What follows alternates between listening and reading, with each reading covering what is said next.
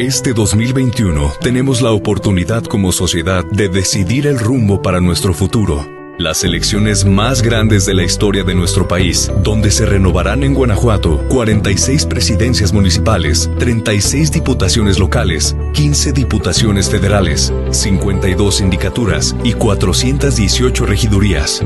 Conscientes de la importancia de la participación ciudadana, lanzamos nuestra campaña de responsabilidad social empresarial, Decisiones 2021 un espacio donde conocerás las propuestas y posicionamiento de las y los candidatos del estado de Guanajuato en los temas de relevancia pública para que tú puedas tomar la mejor decisión informada.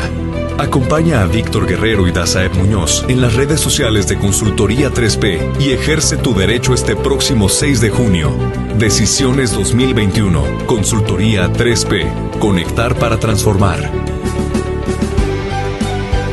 Bienvenidas y bienvenidos sean todos ustedes a Decisiones 2021, la campaña de responsabilidad social empresarial de Consultoría 3P, que tiene el objetivo de compartir con la sociedad la importancia de su participación en este proceso electoral, así como abrir espacios, entrevistas con las y los candidatos del estado de Guanajuato para conocer su posicionamiento y sus propuestas en temas de relevancia pública actuales.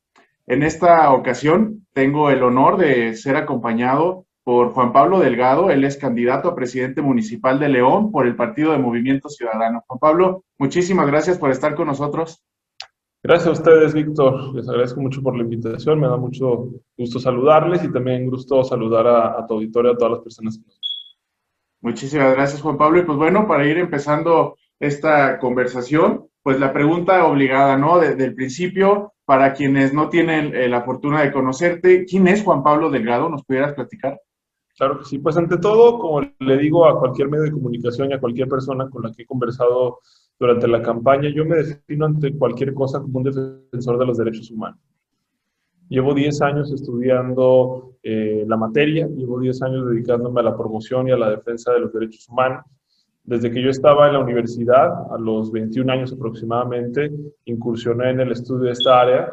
Dentro de la propia universidad eh, me dediqué, siendo estudiante, a formar a otras personas estudiantes de las licenciaturas de Relaciones Internacionales y Derecho para que pudieran conocer la materia y además eh, prepararse para competir en competencias internacionales que suceden cada año en Costa Rica ante la Corte Interamericana de Derechos Humanos. Y en conjunto con mi primera generación de personas alumnas, por así decirles, aunque en realidad eran mis amistades dentro de la universidad, eh, decidimos fundar hace seis años aquí en León una organización de la sociedad civil que se llama Amicus, que se dedica a la defensa de los derechos humanos, principalmente de las personas LGBT eh, en nuestra ciudad y que ahora ha tenido relevancia a nivel nacional e incluso a nivel continental eh, a través de incursiones que hemos tenido en la Suprema Corte de Justicia de la Nación, la Corte Interamericana eh, de Derechos Humanos. Y esta misma trayectoria en materia de defensa de derechos humanos me ha llevado a trabajar, por ejemplo, en la Organización de los Estados Americanos, donde tuve la oportunidad de coordinar un proyecto a nivel continental con, gobiernos de diferentes países, incluso con gobiernos de entidades federativas aquí en México, como el estado de Jalisco, el estado de Oaxaca, el estado de Michoacán. Eh, entonces, bueno, esta incursión en los derechos humanos me ha llevado a tener diferentes experiencias y al mismo tiempo actualmente soy profesor universitario en la Universidad Iberoamericana León, donde imparto un, seminario sobre derechos humanos, eh, que incluso imparto ahora en campaña. Excelente. Muy bien, Juan Pablo, conocerlo. Pues bueno, una amplia eh, participación entonces en el tema de, derechos humanos, que sin duda tiene una relevancia totalmente en, la actualidad. Y pues bueno, Juan Pablo, como bien sabemos, este 6 de junio efectivamente pues votaremos por las personas, ¿no? Por los candidatos. Sin embargo, pues bueno, estos candidatos y candidatas eh, abanderan un, un, proyecto, ¿no? Que, que buscan implementarlo pues a través de los siguientes tres años en tu caso de, presidencia municipal. En este sentido, Juan Pablo, me gustaría preguntarte, bueno, platicábamos antes de, salir al aire de, tu plan, de tu proyecto que tienes de, campaña, son siete los pilares que la componen, sin embargo, me gustaría que nos platicaras los tres principales eh, temas, ejes que tiene tu plan de campaña y que nos pudieras explicar cada uno de ellos, en qué consiste, Juan Pablo. Claro. Bueno, pues mm, tal vez no serían los tres principales, pero me parece que en este momento son los que la ciudadanía al menos nos ha consultado con mayor frecuencia. En primer término, eh, la situación de la seguridad de la ciudad de León, Guanajuato. En materia de seguridad, tenemos la certeza de que la corporación de policía debe dignificarse y al mismo tiempo debe profesionalizarse.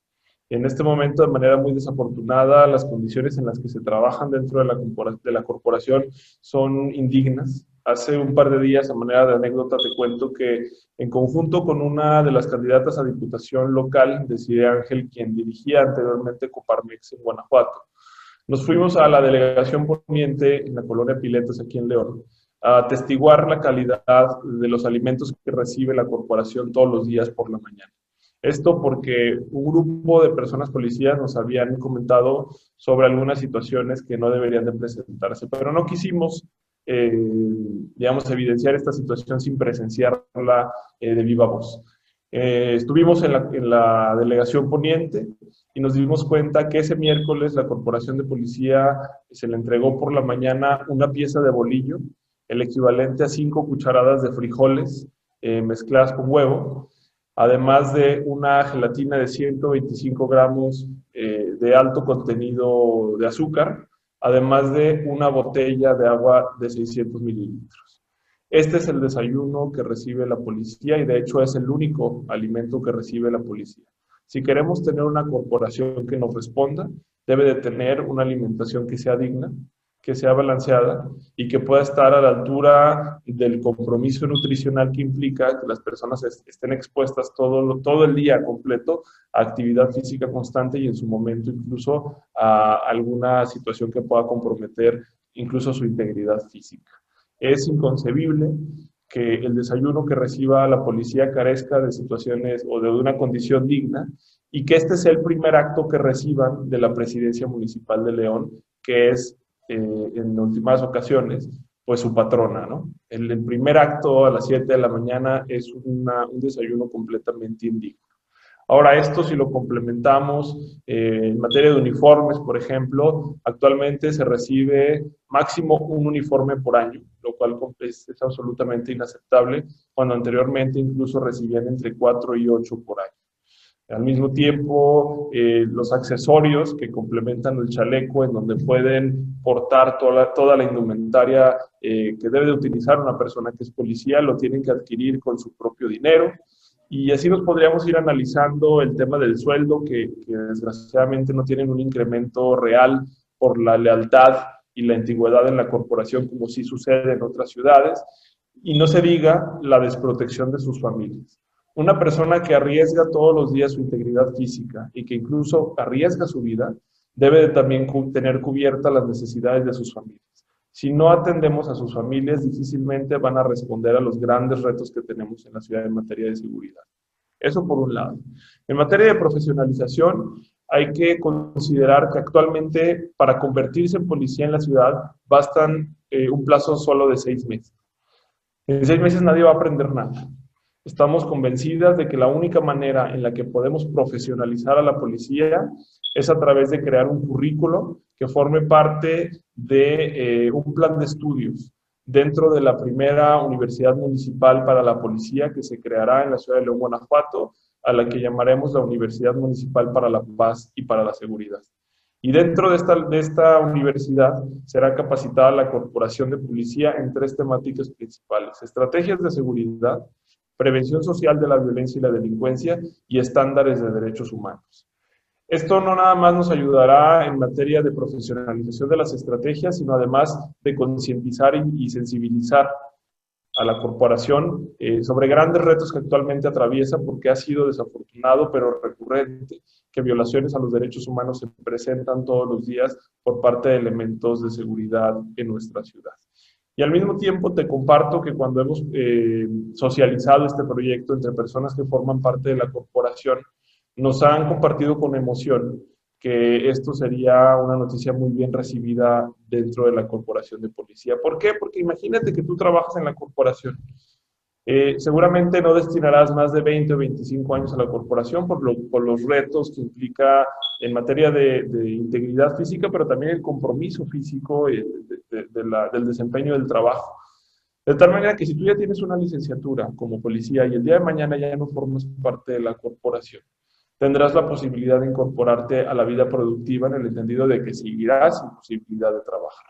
Eh, el hecho de tener una licenciatura, por supuesto, abre muchas puertas y muchas de las aspiraciones de quienes hoy son eh, miembros y miembros de la, de la academia eh, y de la corporación es que las personas que son sus hijas puedan acceder a una licenciatura. ¿Qué mejor manera que predicar con el ejemplo a través de una licenciatura que costea el gobierno municipal y que está acreditada ante la Secretaría de Educación Pública? Estas dos condiciones nos parece que son fundamentales para refundar eh, y darle una reforma integral a la forma en la que se trabaja actualmente en, los, en el cuerpo de seguridad de nuestra ciudad. Ese, hablando del, primer eje. Después tenemos eh, la intención de trabajar eh, muy fuertemente en materia de reactivación económica. Hoy la ciudad y el país atraviesa por una crisis que nadie esperaba, causada eh, por la presencia de la COVID-19, pero que al mismo tiempo ya veníamos arrastrando de un tiempo atrás y que ahora se acentuó con la imposibilidad de, de, activar negocios en el entendido de que la pandemia no lo permitía. Y en ese sentido hemos diseñado un plan bastante ambicioso de reactivación económica que tiene como su primer punto el lanzamiento que hicimos hace ya casi tres semanas de la plataforma digital leonadelante.com.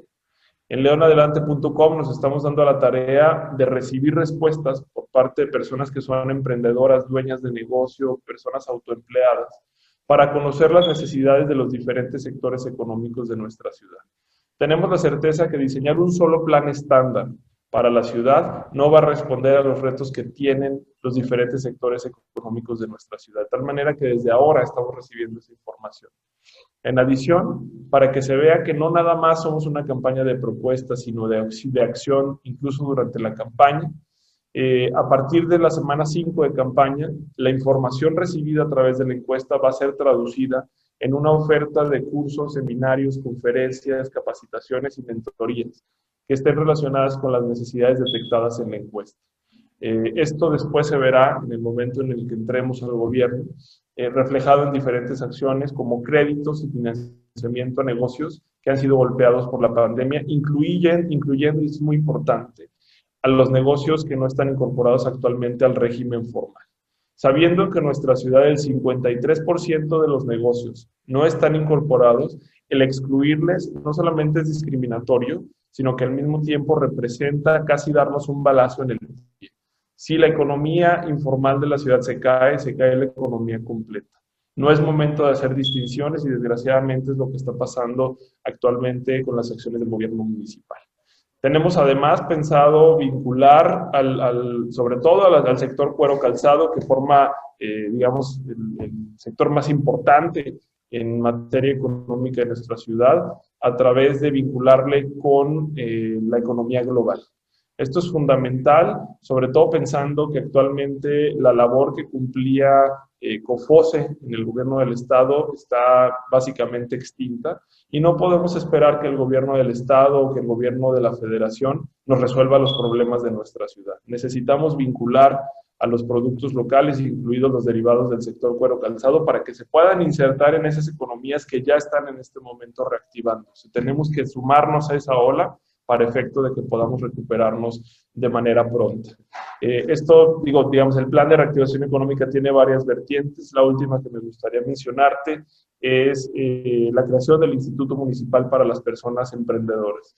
Una instancia que tenga la posibilidad de brindar asesoría y acompañamiento a las personas que emprenden negocios durante los tres primeros años hasta los cinco años eh, de su existencia, que sabemos que es el punto de inflexión en el que un negocio va a sobrevivir ¿no? o va a terminar por no, por no continuar.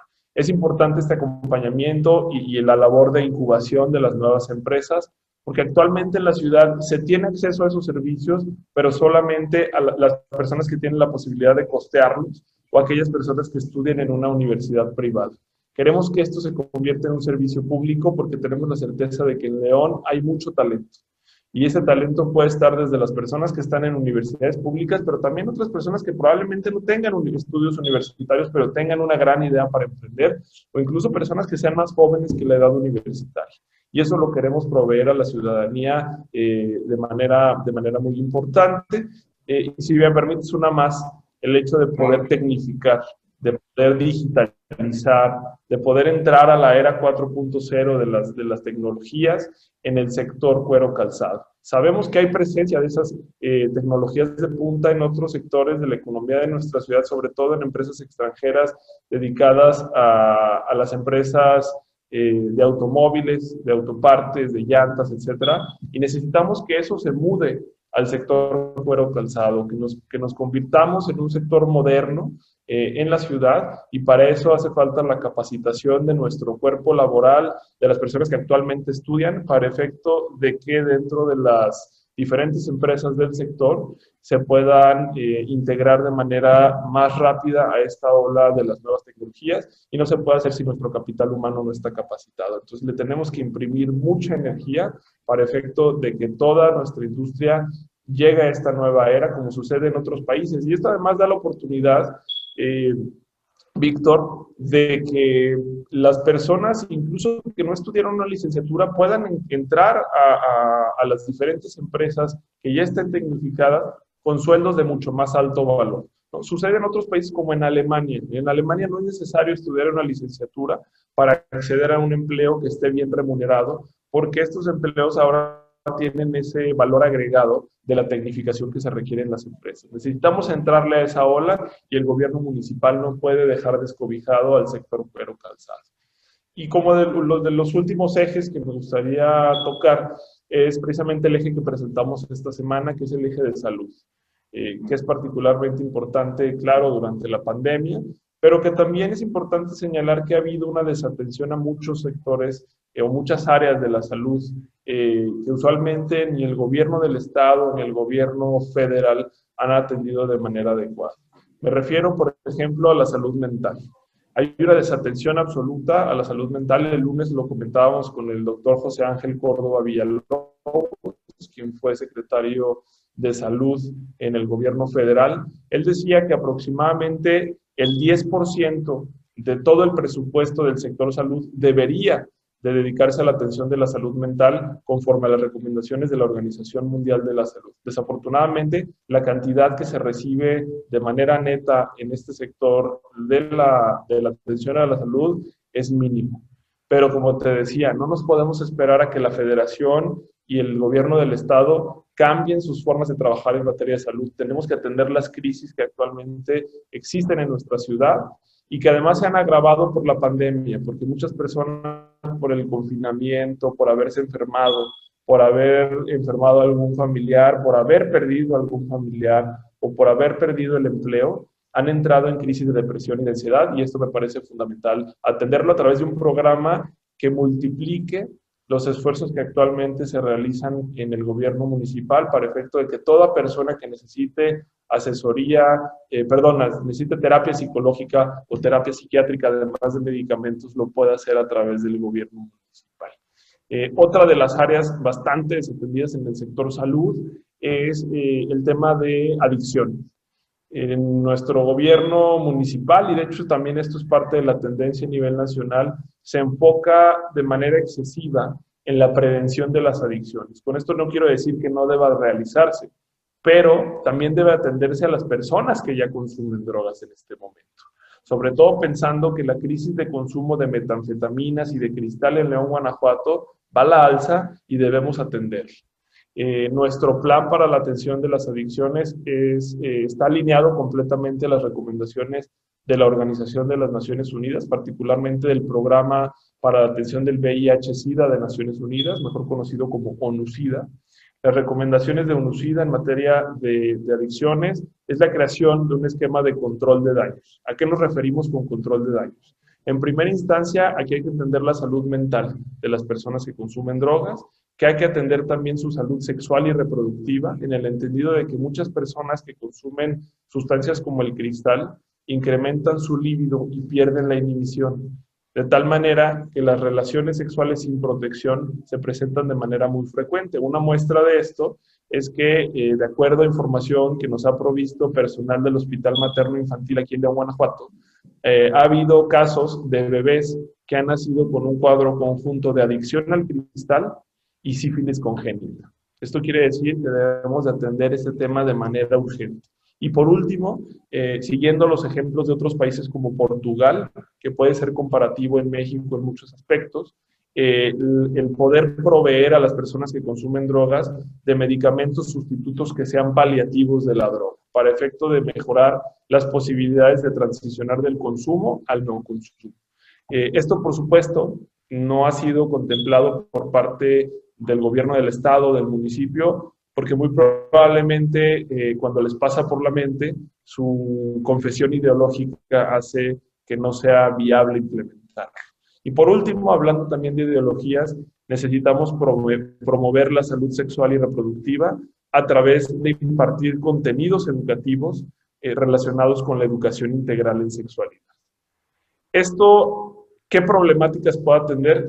Una multiplicidad de problemáticas. La, la prevalencia de la violencia de género y la violencia en contra de las personas de la diversidad sexual.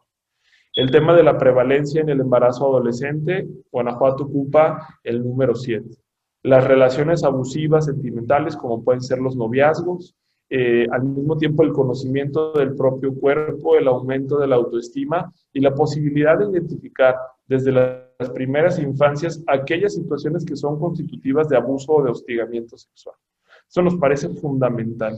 Y solo se puede conseguir si desde los cinco años y hasta los 18 años, las personas que son estudiantes en nuestra ciudad reciben estos contenidos como parte de los currículos de sus planteles escolares. ¿Cómo se puede implementar?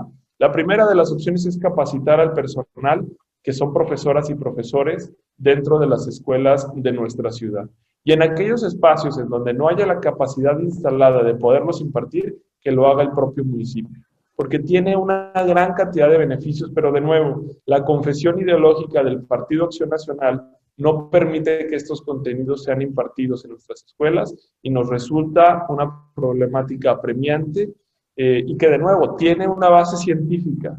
El hecho de impartir educación sexual integral de los 5 a los 18 años es una recomendación de Naciones Unidas a través de UNESCO. Las orientaciones técnicas ya están construidas, las podemos bajar de internet literalmente y a partir de ahí diseñar un currículo idóneo para este, para este efecto, de tal, de tal manera que nos parece fundamental que se puedan impartir estos contenidos en todos los planteles eh, educativos.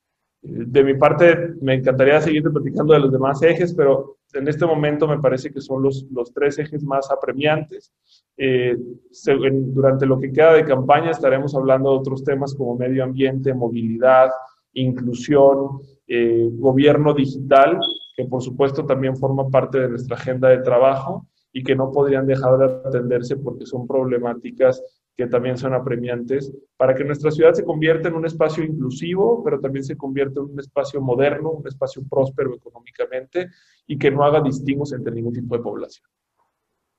Excelente, Juan Pablo. Me llama mucho la atención que eh, mientras me platicabas estos eh, tres ejes, mencionabas en repetidas ocasiones eh, la parte de la alineación con estándares o recomendaciones internacionales y pues bueno, estoy seguro que el resto de los ejes eh, contendrá alguno de, estas características. Y para las personas que nos están eh, viendo, Juan Pablo, ¿cómo pueden ellos acceder a conocer el resto de los ejes? Comentábamos que son siete los, los ejes que contempla tu campaña. ¿En algún sitio de internet? ¿Los estás publicando en tus páginas, en tus redes sociales?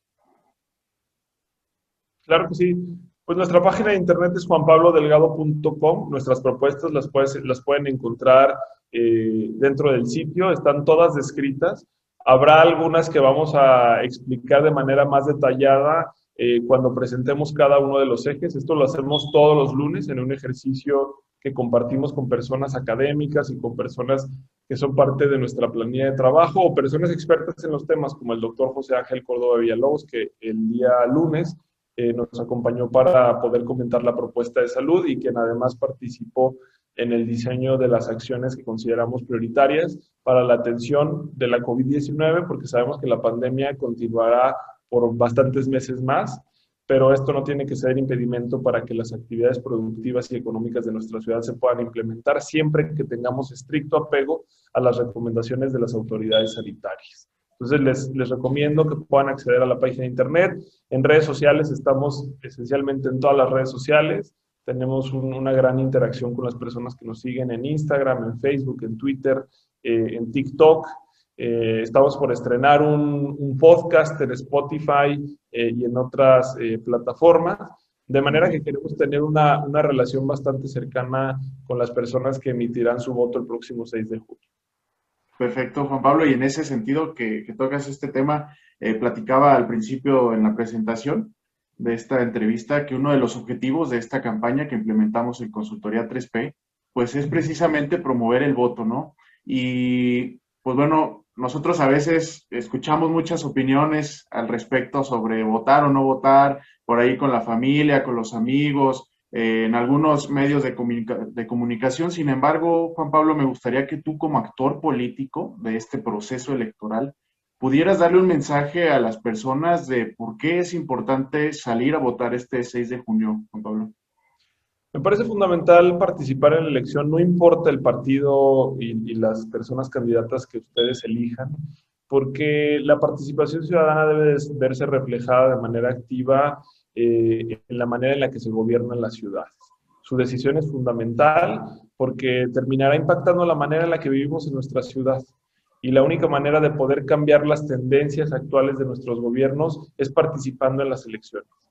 Yo les invito particularmente a leer las propuestas de cada una de las personas que somos candidatas en la ciudad, no solamente a la alcaldía, a las diputaciones locales y federales. Y conociendo nuestras propuestas, nuestros perfiles, nuestra transparencia, nuestra congruencia, entonces ustedes, como personas que tienen derecho a votar en nuestro país, lo ejerzan y el próximo 6 de junio emitan la decisión por el partido o por la persona que, les parezca la mejor candidata. Mi recomendación personal es elegir a personas candidatas antes que a partidos políticos eh, y esto solamente se puede hacer a través de un ejercicio reflexivo que sea producto de analizar, como decía, propuestas y perfiles de manera simultánea. Eh, evidentemente, espero que las propuestas que estamos presentando actualmente eh, a través de Movimiento Ciudadano en mi candidatura, pues sean las que sean más convincentes y que entonces el próximo 6 de junio el voto sea emitido a favor de nuestra candidatura, abanderada hoy por el Partido Movimiento Ciudadano. Excelente, Juan Pablo, pues muchísimas por tu tiempo, por estar aquí con nosotros y pues bueno, esperamos que esta no sea la, la última vez que podamos eh, charlar de este y otros temas de relevancia pública. Y pues bueno, muchas gracias también a las personas que nos están eh, viendo, que nos están sintonizando. Los invitamos a que conozcan a otros candidatos y candidatas en la siguiente entrevista de Decisiones 2021 por parte de Consultoría 3P. Muchísimas gracias. Gracias a ustedes y el día que me inviten les seguimos platicando de los otros cuatro ejes. Que estén muy bien, mucho gusto saludarles y además que nos hayan visto las personas que nos sintonizaron. Hasta luego, que estén muy bien. Excelente, muchas gracias Juan Pablo. Hasta luego.